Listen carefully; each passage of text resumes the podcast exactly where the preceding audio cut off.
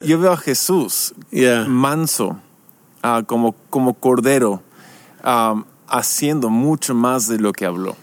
Exacto. Cuando le preguntó ah, en, en el, en la corte antes de, ¿no? de, de llevarlo a la cruz, hey, realmente defiéndete. Y él no se defendía. Él decía, era, no, voy a salvar el mundo, no tengo que decirlo. Yeah. Increíble. No, imagina lo grande que parecía Piloto, Mm, lo grande que parecía Herodias, wow. o lo grande que parecían los soldados clavando en la cruz Jesús. Parecía grande, Parecían grandes. pero hoy quién es grande. Wow.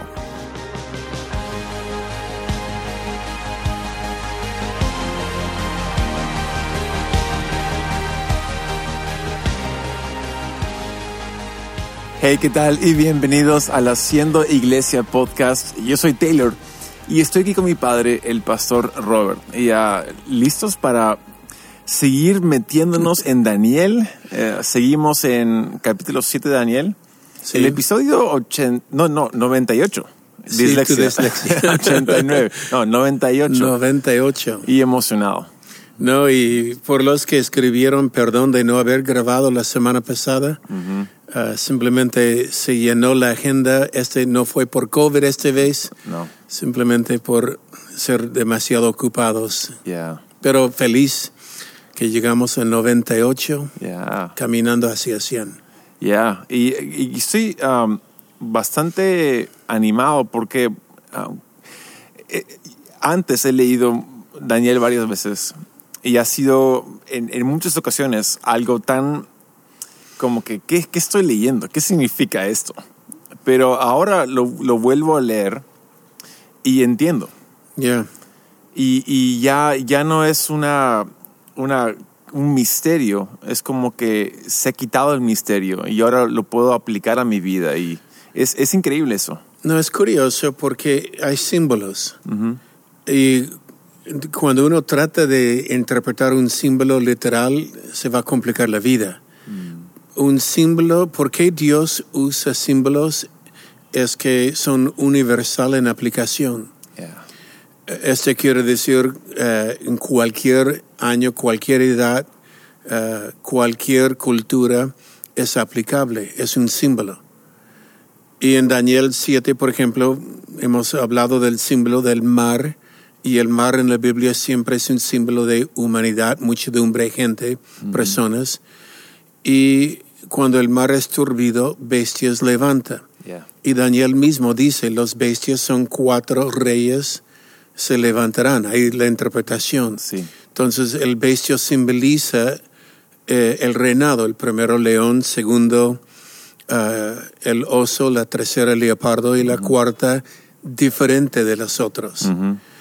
Y la cuarta es donde vemos la drama, que vamos a entrar un poco más profunda ahora. Yeah. Entonces, recuerda, la primera, el primer reinado, Babilonia, segundo, Medio Persia, el tercero, Grecia, y la cuarta, Roma. Ujú. Porque es importante, porque Jesucristo vino en el imperio romano. Y esta es una profecía acerca del primer venida de Jesús. Yeah.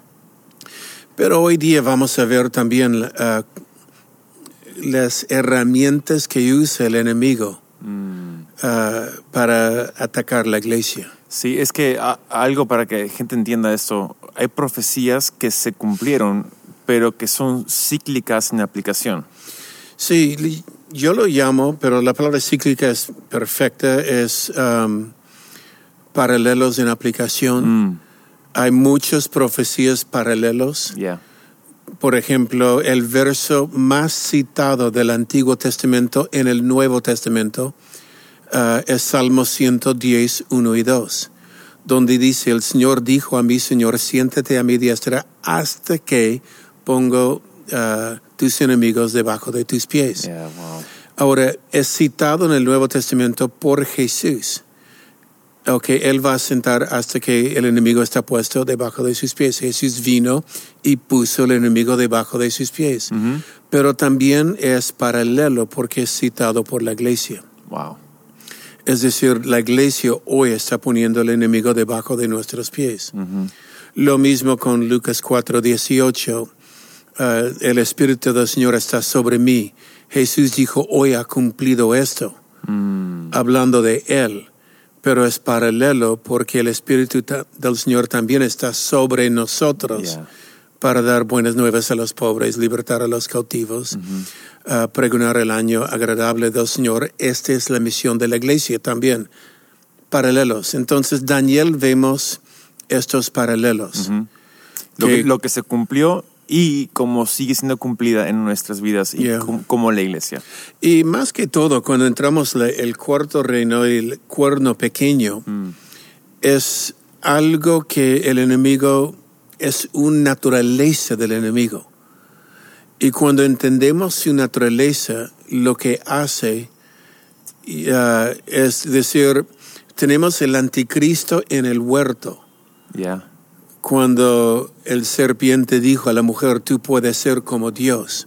Es el espíritu de anticristo. Yeah. Lo tenemos en el huerto, lo tenemos en todo el Antiguo Testamento. Juan dijo, hay muchos anticristos entre nosotros en el primero de Juan.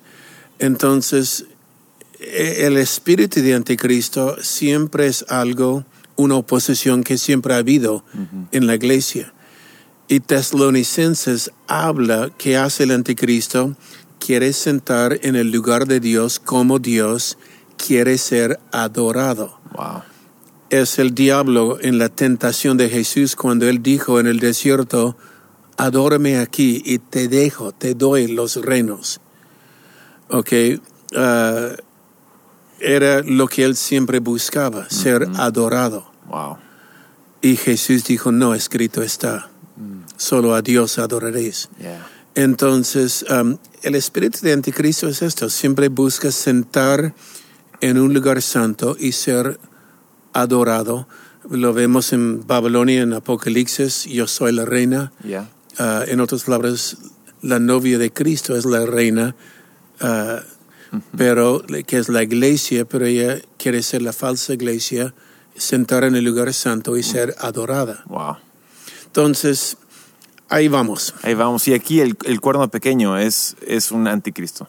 Es un modelo de anticristo um, y lo vemos. Vamos a leer una vez más el cuarto bestia uh, y le leo el verso, um, Dios mío, 19, porque es la interpretación. Yeah. Ok, um, cuando Daniel dijo, cuéntame de estos bestias, no, cuéntame del cuarto bestia, no, cuéntame de los cuernos, la verdad quiero saber del cuerno pequeño. Yeah. No, es como uno va acercando, bueno, eso es lo que quiero saber. El verso 19, entonces tuve deseo saber la verdad acerca de la cuarta bestia. Recuerda, la cuarta bestia es Roma, que era tan diferente de todas las otras, espantosa en gran manera, y que tenía dientes de hierro y uñas de bronce que devoraba y desmenuzaba la- las sobres hollaba con sus pies. Ahora, describe un poco la máquina romana, Sí. el ejército romano que se describe como una máquina. No había ejército como este ejército antes. En la forma de destruir. Um, asimismo, acerca de los diez cuernos que tenía en su cabeza y del otro que había salido delante, el cual habían caído tres, este mismo, hablando del cuerno pequeño, este mismo tenía cuerno, tenía ojos y boca que hablaba grandes cosas y parecía más grande de sus compañeros. Volvemos a recordar rápido y entramos en esto. Recuerda la drama. Yeah. Ok, la drama. El anciano de días se sentó. El juez se sentó. Mhm. Libros fueron abiertos. Millares y millares de le sirven. Y vemos, eh, este es el juez, es Jesucristo cuando se sienta. Y en toda la gloria del trono de Dios, cuando lo vimos en Apocalipsis, cuando lo vemos en Isaías, el trono, el hombre cae como muerto, pero aquí la peculiaridad que en la majestad de la gloria del trono de Dios hay un cuerno que tiene ojos y una boca cuerno pequeño que tiene ojos y una boca y habla y habla y habla y habla y habla. Presumiendo grandes cosas. Presumiendo. Y puede imaginar Daniel viendo la gloria, pero ¿qué es esto? no, es, es, pequeño, pero parece grande. Es pequeño, tiene ojos y una boca que habla grandes cosas. Cuando dice habla grandes cosas, cosas grandes contra el grande. Wow está hablando contra Dios en el trono, el cuerno pequeño. Es el espíritu de anticristo. Yeah. ¿No? Mira, es curioso porque observa, porque ahí entendemos cómo trabaja el, el enemigo. Ok, este mismo cuerno tenía ojos y boca que hablaba grandes cosas, parecía. Parecía, esta palabra es clave. Mm. Parecía más grande que sus compañeros. ¿Ok? Parecía, hay muchas veces la oposición a la iglesia va a parecer más grande que es. Uf. Hay muchas veces, y va a hablar y hablar grandes cosas que distrae. Y eh, si prestamos atención a lo grande que habla las cosas pequeñas, podemos presumir, ah, mira que dicen, mira que hablan. Yeah, wow. Mira que están diciendo, um, lo vemos en los ataques, es cuando el enemigo dice, esta vez te vas a morir, esta vez no vas a sobrevivir, uh, habla, habla, habla contra grandes. ¿Tú crees que la iglesia te puede ayudar ahora? ¿Tú crees que tu Dios te puede ayudar en esto? Y habla, y el problema es que cuando preste atención al cuerno pequeño, eh, lo, lo, que vamos a ver en un momento, él te va a cansar. Sí. Okay. sí. Y creo que es curioso porque lo vemos en sociedad. Sí. ¿no? Hoy, hoy en día vemos, y, y no para nombrar el cuerno pequeño en la sociedad, pero uh, vemos ataques en la sociedad. Yeah. Con, contra contra la, la, la, persona, contra la iglesia, contra los creyentes. Y usualmente uh, parecen más grandes de lo que son. Exacto. Y no, y, y, no, son, no son tan grandes. No, lo miramos en un noticiero uh -huh. eh, que va atacando y tratan de usar palabras, esta secta, la iglesia. Wow. O lo vemos en la política, un grupo en la política uh, que es un número minoritario pequeño, pero parece más grande que es. Parecen la mayoría. Parecen la mayoría. Wow. Y el problema es que la mayoría se mantiene silencioso, mm. pero la mayoría es la mayoría. Y, y esa es la palabra, parece más grande por las palabras que hablan. Wow. Pero por ello tenemos que de, uh, vivir nuestra vida y basar nuestra vida sobre la palabra de Dios y no sobre las palabras del mundo. Wow no sobre las palabras de un grupo de personas, sea en la prensa, sea en la política, sea uh -huh. uh, que sabemos que es un grupo menor, pero parecen mayor en la forma de hablar. Wow. Me hace pensar, mayor es el que está en nosotros yeah. que aquel que es de este mundo. Exacto. Wow. Exacto. Podemos lanzarnos a mil promesas de Dios. Mm en, en, este verso, pero por ello no distrae con palabras que habla en los periferios de, de la iglesia. La iglesia es la pared central. Guárdate wow. en la palabra, porque el anciano de días sigue siendo el anciano de días y va a sentar el juez. Wow. Y en el final se revelará, pero en estos tiempos cuando, mira, seguimos adelante, porque dice parecía el cuerno pequeño, más grande que sus compañeros, y yo veía que este cuerno hacía guerra contra los santos. Yeah. ¿Qué es su blanco? Nosotros, los santos. Tú, yo, uh -huh. la iglesia. Uh -huh. Ok, recuerda Babilonia, lo que ella quería hacer, sentar como reina en el templo de Dios. Uh, Pablo, el anticristo, quiere sentar en el templo de Dios como Dios uh -huh. y siempre va a parecer más grande y hacer guerra contra los santos uh, y contra el santo y contra la iglesia, el lugar santo. Um, y la parte que nos cuesta es, este cuerno hacía guerra contra los santos y los vencía. No nos gusta esta palabra, los vencía, No. pero seguimos leyendo hasta. Ok, hay momentos que va a parecer que el enemigo está ganando hasta. Wow. Y hay que esperar el hasta, no rendirse antes del hasta.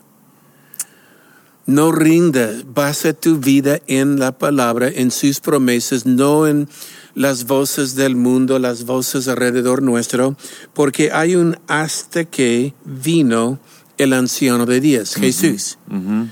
Y ah, llegó el tiempo y los santos recibirán el reino. Yeah. Ok, en otras palabras, él pelea hasta que viene Jesús y la iglesia vence. Somos más que vencedores en Cristo. Ok.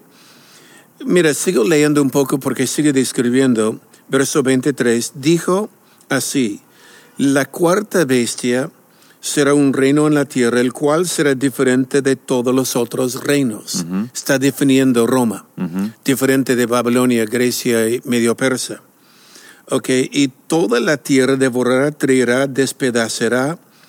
Y los diez cuernos significan de aquel reino se levantarán diez reyes, tras ellos levantarán otro, el cual será diferente de los primeros, ah, y las tres reyes derribará, y hablará palabras. Este es el clave una vez más. Hablará el cuerno pequeño palabras contra el Altísimo. Yeah.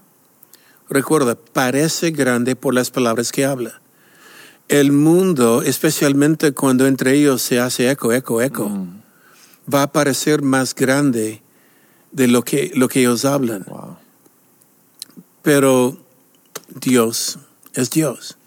Me encanta una, una frase que tú tienes. Voy a distraerte un poco de esto, Yeah. pero tú, tú, tú lo mencionas de que cuando todo ha sido dicho y hecho, Yeah, que tú prefieres que más haya sido hecho que dicho. sí. No, muchas veces en la iglesia, cuando todo está dicho y hecho, hay más dicho que hecho. Y este es el cuerno pequeño, hay más dicho que él puede hacer. Yeah. Pero tristemente en la iglesia también habla más de lo que hace. Yo prefiero hablar menos y entregar más. Ser subestimado que sobreestimado. Exacto. Wow. Y, Exacto. y- y- y- y de nuevo, veo. Yo veo Me estás distrayendo, pero me gusta. Sigue. Yo veo, yo veo a Jesús Yeah. manso, ah, como, como cordero, ah, haciendo mucho más de lo que habló. Exacto. Cuando le preguntó ah, en, en el, en la corte antes de, ¿no? de, de llevarlo a la cruz, hey, realmente defiéndete. Y él no se defendía. Él decía, era, no, voy a salvar el mundo, no tengo que decirlo. Yeah. Increíble. No, imagina lo grande que parecía Piloto, Mm, lo grande que parecía Herodias, wow. o lo grande que parecía los soldados clavando en la cruz, Jesús. Parecía grande, Parecían grandes. pero hoy ¿quién es grande? Wow. Ok. Y este es el trato del enemigo. Hay que entender que el enemigo parece, por esto no basa su vida en lo que oye, lo que vea, basa su vida en Dios, en su promesa. Muy bueno. Muy bueno. Mire, seguimos. Hablará palabras contra el Altísimo y a los santos del Altísimo quebrantará. Ahora, yo quiero solo mencionar esto y podemos ir cerrando en esto porque Paralelos en Profecía muestra el táctico del enemigo. Cuando dice a, a los santos quebrantará, la palabra quebrantará quiere decir cansará. Yeah. Y lo que quiere hacer el enemigo es cansarte. Te cansa. Con este ataque continuo, continuo, continuo, continuo, llega un momento que cansa. Yeah. Um, y hay que entender, este es un táctico. Por esto Pablo dijo, no uh, canséis de hacer bien. En otras palabras, si sientes cansado, sigue haciendo bien, sigue haciendo lo que sabes que debe hacer. Lo que hablamos en uno de los filtros, pongo un pie frente al otro, da marcha hacia adelante, no importa cómo siente, eso es vivir por fe. Wow. porque el enemigo va a tratar de cansarte. Y observa una vez más, um, hablará palabras contra el Altísimo, parece más grande porque habla cosas contra Dios. Uh, hay, el mundo va a hablar contra Dios, la política puede hablar contra Dios, la prensa puede hablar contra Dios, pero y a los santos va a tratar de cansar con estas palabras, nos va a tratar de minimalizar, Yeah. nos va a tratar de marginar, eh, pero mira al final dice, um, y serán entregados en su mano tiempo, tiempos y medio tiempo. Los que recuerdan Apocalipsis hablamos de esto, tiempo, tiempo y medio tiempo. Lo que el enemigo hace es trata de, de cambiar el tiempo. ¿Qué tiempo quiere cambiar? Recuerda Apocalipsis 12. El diablo sabe que tiene poco tiempo. Yeah. Él sabe cuando Dios está por mover. Y como Él sabe Dios está por mover, va a tratar de cambiar el tiempo. Cuando, como Él sabe que su tiempo es poco, su tiempo es poco, Él quiere cambiar esto, quiere alargarlo. Yeah. Ok, entonces será, y lo cambia por un tiempo. Lo hice, él siente, el enemigo siente exitoso, lo hice, cambia por tiempos, ok, un par de tiempos, lo hice otra vez. Y dice, yo puedo seguir, pero en medio tiempo, en otras palabras, de repente, ¡pum!, Dios se sienta, ya no hay más. Um, ¿Y por qué el enemigo sigue tratando de cambiar el tiempo?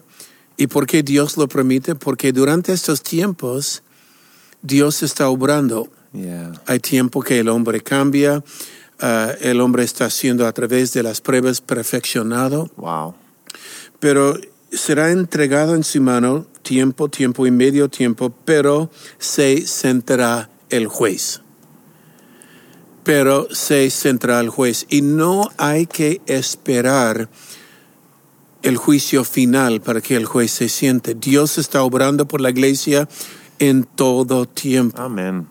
Entonces, el juez, su palabra, lo que el juez dice, no, la ley es esto, martillo en el podio, quiere Yeah. decir archivado el caso, el juez se sentó, quiere decir Dios obró por ti. Yeah. Y lo que me encanta de eso es que si yo sé que el juez va a regir de esta manera y a nuestro favor, entonces, aunque el mundo, como dice, ca- cambió las leyes, ¿no? Por un tiempo, aunque el mundo cambie las leyes y, y quiere hacer, hacer de, de- de la vida otra forma de vivir, Dios dice, así será. Entonces yo voy a regir mi vida en base a- al gran juez, no en base a lo que el cuerno pequeño dice que debe ser. Exacto.